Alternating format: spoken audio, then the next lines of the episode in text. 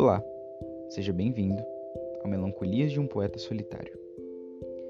Mas calma, não espere um mar de lamentações ou lágrimas, tudo aqui tem seu significado mais que profundo.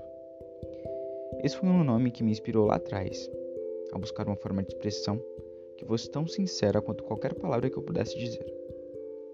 Foi o título dado ao meu primeiro poema, que me mostrou o poder que há na junção de um simples pedaço de papel e o sentimentalismo puro. Nesse podcast você encontrará um lírico bem diferente, mas que, ao mesmo tempo, reflete de diversas formas muito do que você e diversas outras pessoas sentem. E aí, quer embarcar nessa história comigo? Aproveita aí, que entre versos e prosa você encontra sentimentos em sua mais perfeita liberdade melódica.